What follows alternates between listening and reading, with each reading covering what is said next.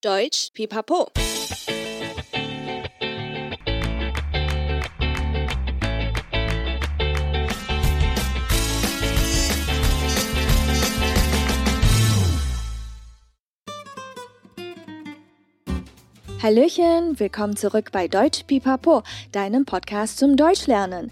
欢迎再回到德语噼啪聊，最生活化的德语学习频道。我是 Bianca，欢迎我的好搭档 Stefan。 Hello，大家好，我是 Stefan。Stefan，这集是我们的噼啪聊品牌单元。我们有一阵子没有聊这个主题了，对吧？对啊。上次第一集的那个噼啪聊品牌啊，我们有聊到德国的蔡司，嗯，而且我听了你分享了很多的故事，都是我以前不知道的，我觉得收获超多的，真的蛮喜欢这个单元的，而且我也很期待今天的这一集。哇，谢谢 Stefan 那么喜欢这个单元，真的有很多德国品牌的故事可以跟大家分享。嗯、但老实说，其实准备这个单元要花不少的时间哦。嗯、对啊，其实资料的收集跟整理是最花时间的。嗯、不过可以让听友听到一篇好的故事，其实我觉得这些辛苦就蛮值得的。对，而且我们团队在找资料的过程中，当然也是有很多收获。嗯、而且有很多故事也是我自己之前都不知道的。嗯。那在开始聊品牌之前，我想先问一下 Stefan，平常你都是去哪里采买家里的生活用品或是食物呢？一般都是超市啊，因为我家附近就有个全联，偶尔会去家乐福，比较少去 Costco。不过如果需要补给比较多东西的时候啊，Costco 或是其他大型的量贩店，我觉得真的就是一个好的选择，因为你买的量大的时候呢，比较可以买到单价相对便宜的东西。当然，我最常去的还是我家附近的全联。哎，等等，这不是全联的夜配吧？我上钩了吗？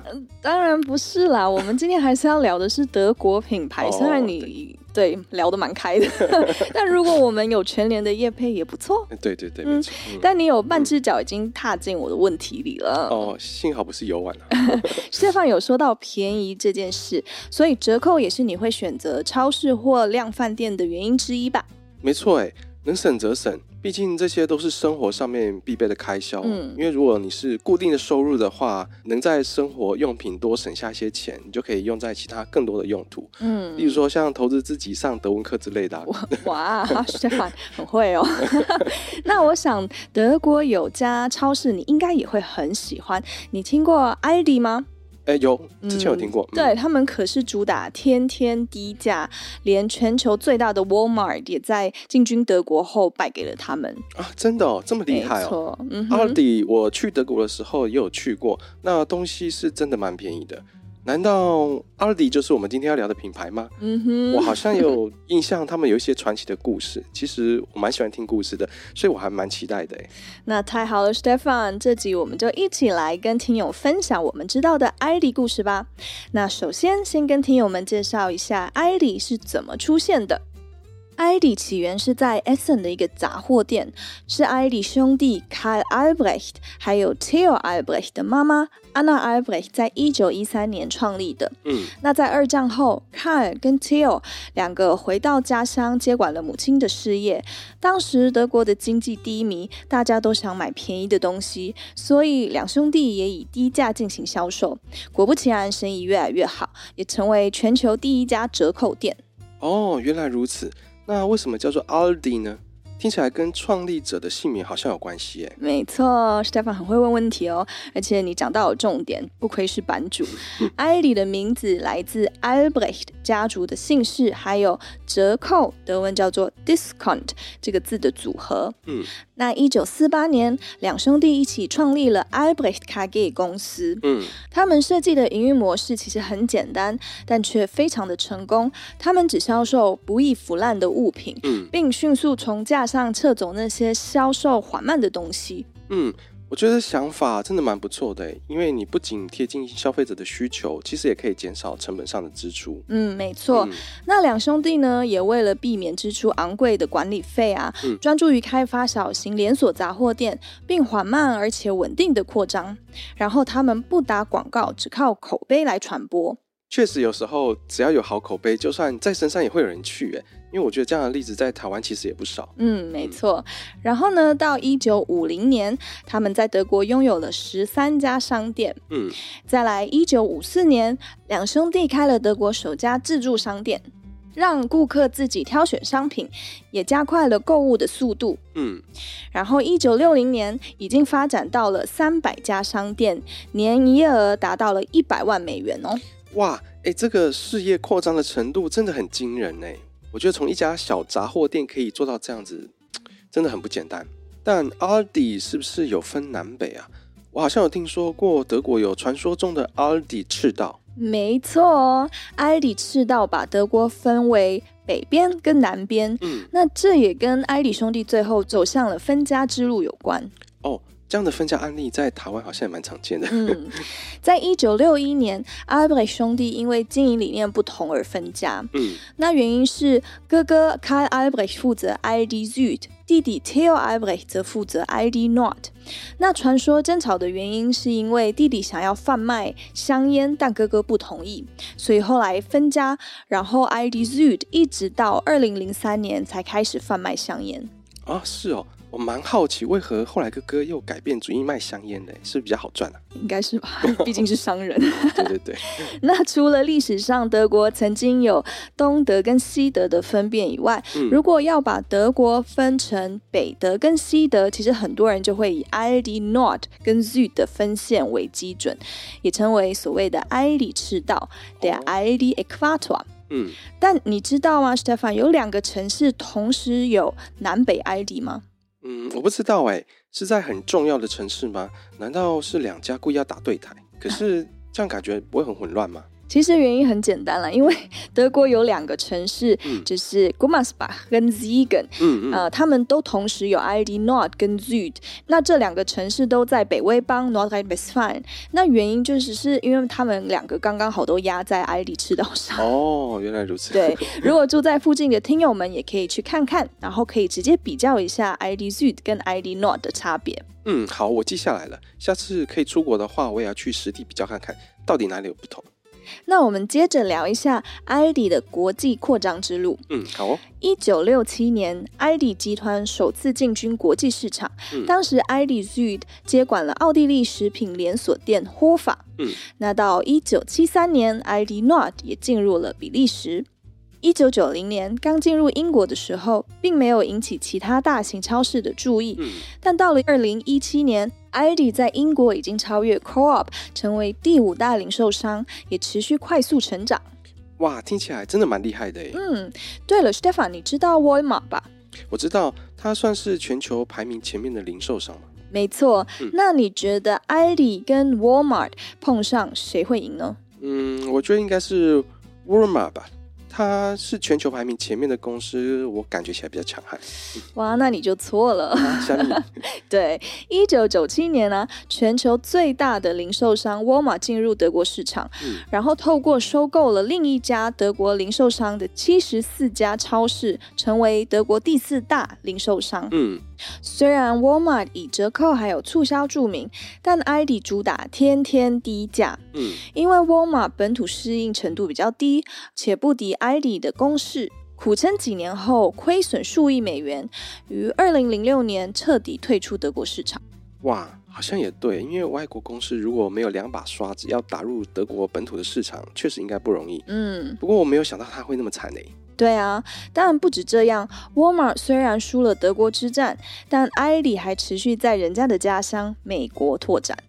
一九七六年，Aldi 在美国爱荷华州开设了第一家商店。嗯，到二零一八年为止，Aldi 在美国三十五个州拥有一千六百多家店，员工超过了两万五千人，而且还在美国一项超市在消费者中受欢迎程度调查中获得第一名哦。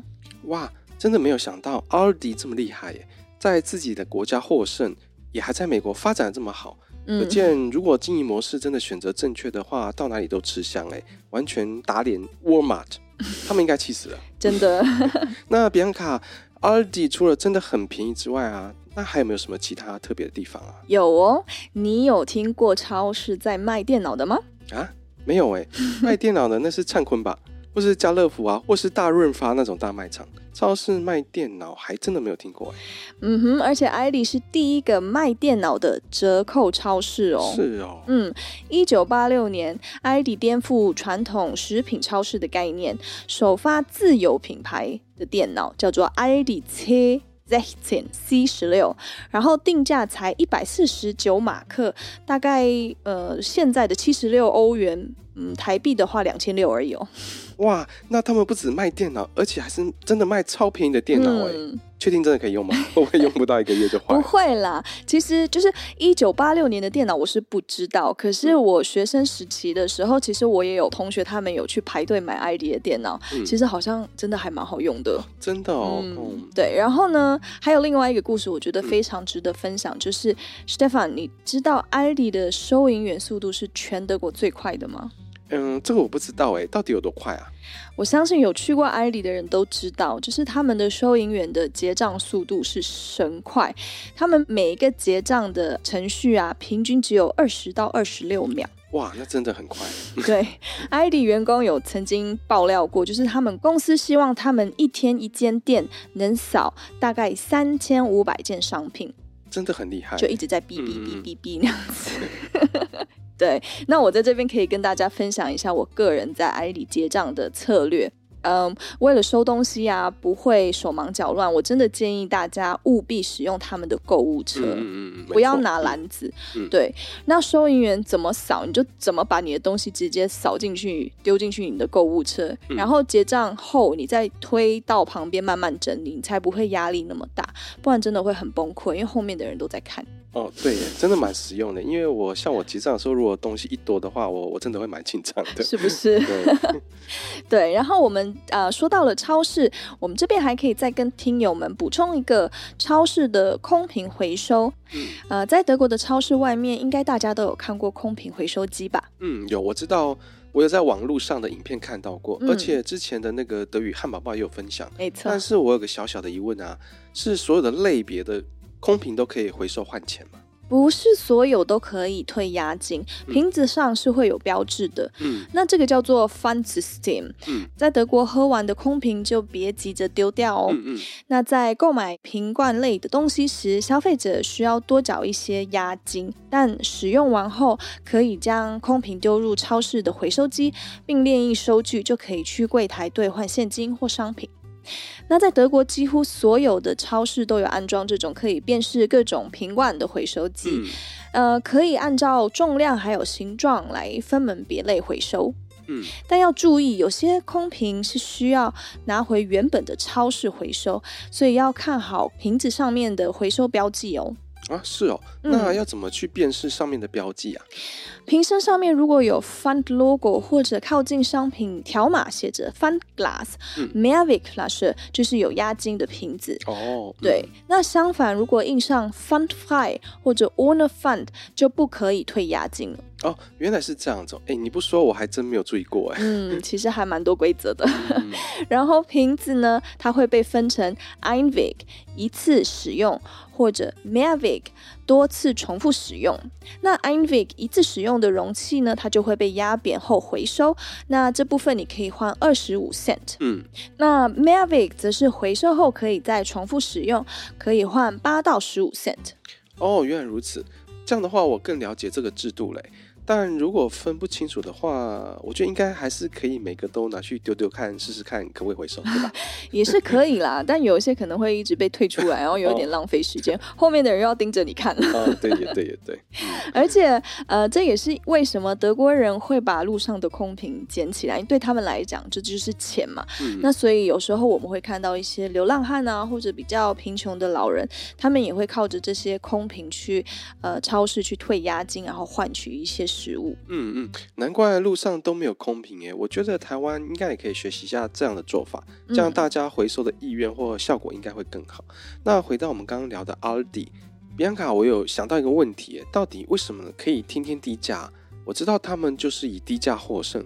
但我觉得做到这一点应该超难的，你知道为什么吗？嗯，那 Stefan，我想先问你一个问题，嗯，嗯，就是你评估一下一般的超市，他们的呃商品数量大概会有多少？嗯，你想，呃，没有概念，会不会是大概是三万件左右啊？哇，你这样还蛮蛮接近的哦。哦真的吗？对，平均是大概四万。嗯，那你猜 ID 有多少？五万。比较多哟。嗯，并没有，没有。ID 大概只有 一千三百件商品而已，啊、这么少？对、嗯，所以这也是他们成功的原因，嗯、因为他们呃会选择不容易腐败的商品。那这种策略啊，减低了品项的数量，让他们降低库存，也减少了浪费。降低了营运成本之后，就能回馈在售价上。嗯，这个想法真的很不错哎。嗯，因为听起来就是他们集中火力在呃一些销售比较好的商品上面。对，没错。嗯。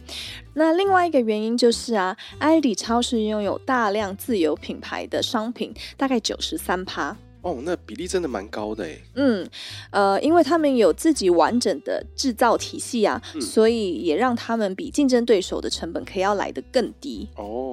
那这边我想要再分享一下我自己的经验，嗯，因为有时候消费者都会对呃品牌有某种迷思嘛，嗯，那觉得好像哪一个品牌的东西就是特别好，嗯，那我记得我小时候有吃过一款呃巧克力饼干，嗯，嗯，它叫做 Die Prinzenrolle，直接翻译就是王子卷，嗯，那它的包装就是金色的包装，上面有一个王子啊，这个我有印象哎，我蛮喜欢吃的，对，它其实真的很有名，嗯，在德国每个小朋友都知道，甚至。台湾也都有看过嘛，嗯嗯嗯，对。然后我之前在艾里有买了一次他们自己的自有品牌的巧克力饼干，然后包装很类似，就只是少了一个王子在上面而已。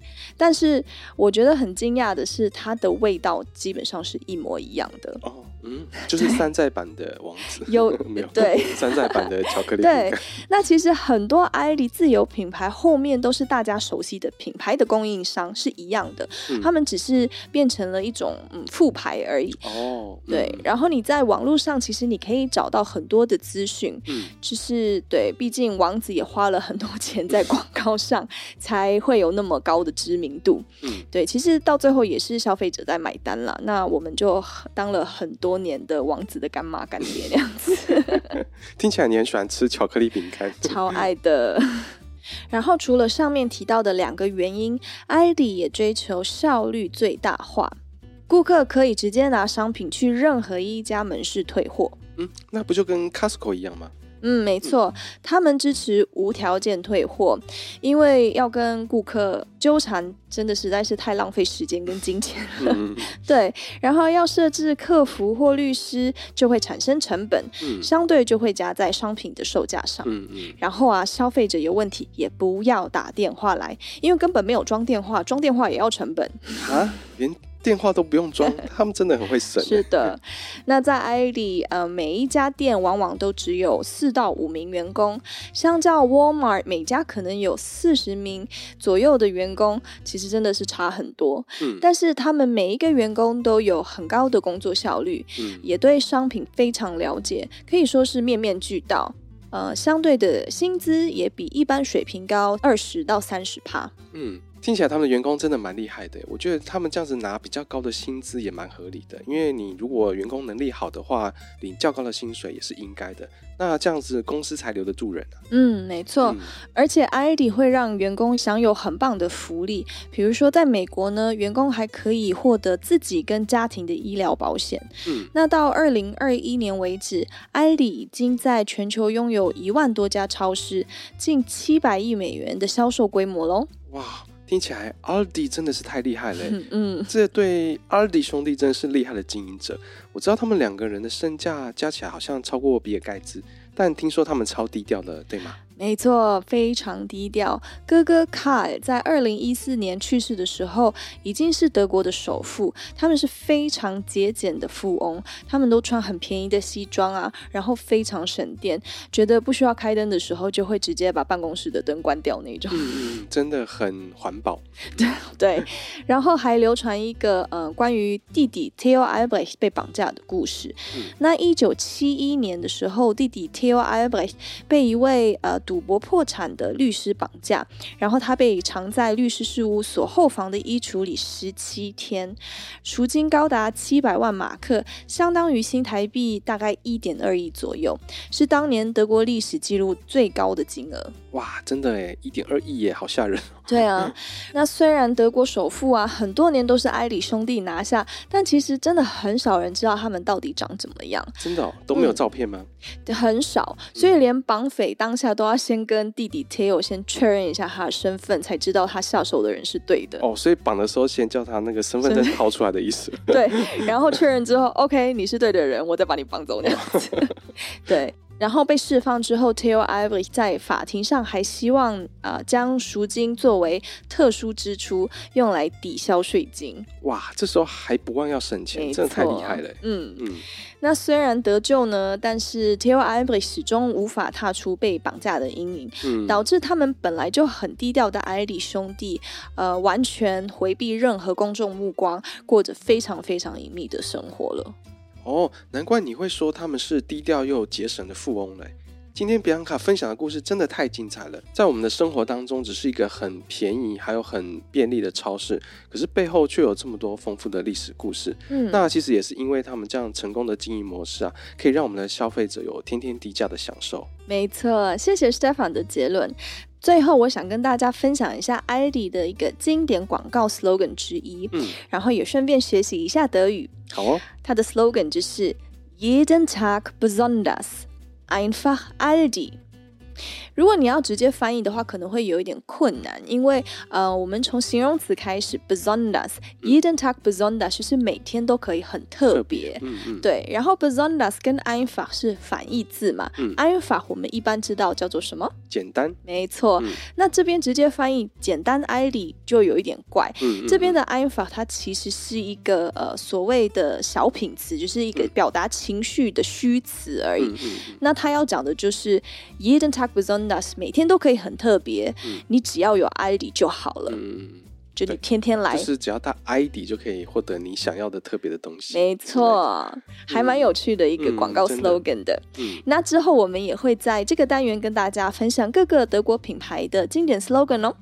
那希望你们喜欢今天分享的内容。嗯，也欢迎听友们来敲碗更多喜欢的品牌哦。谢谢 Bianca 的分享，真的非常的精彩哎。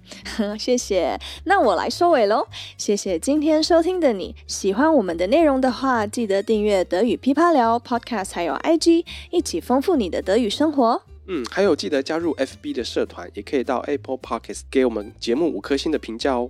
Bis zum nächsten Mal，wir freuen uns auf dich，deine Bianca und Stephan，Tschüss。Bye.